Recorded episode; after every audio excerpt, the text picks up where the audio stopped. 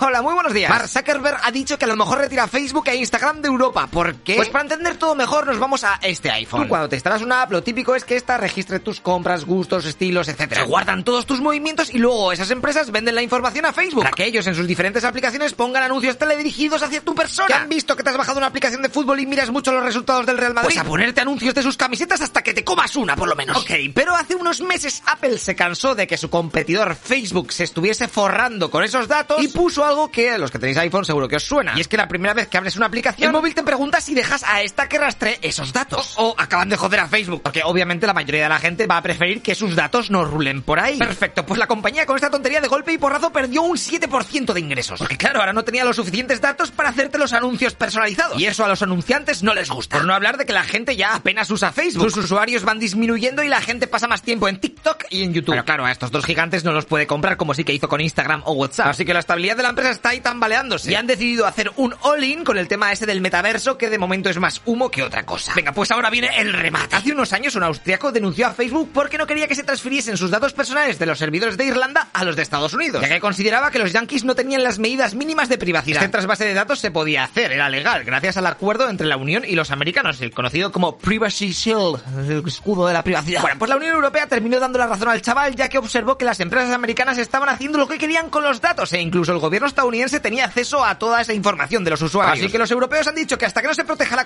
confidencialidad de esos datos, las empresas no pueden sacar la información fuera de los servidores europeos. Madre mía, ¿y eso es mucha putada para Facebook? Pues sí, porque esto significaría que sus operaciones se tendrían que duplicar, su efectividad bajaría muchísimo, lo que a la postre sería un desastre para sus intereses económicos. La única opción que tendría Zuckerberg sería la de esperar a que Estados Unidos y Europa llegasen a un nuevo acuerdo. Y es que los del viejo continente se están quejando de que los yanquis no tienen una ley federal para la protección de la información, y o lo arreglan o blas de lezo. Y claro, ante esta posible pérdida de tiempo y dinero, el de Facebook ha lanzado un hordago. Una cosa os voy a decir, o se soluciona esto o desconecto a Europa de todas mis plataformas. ¡Uh, qué miedo!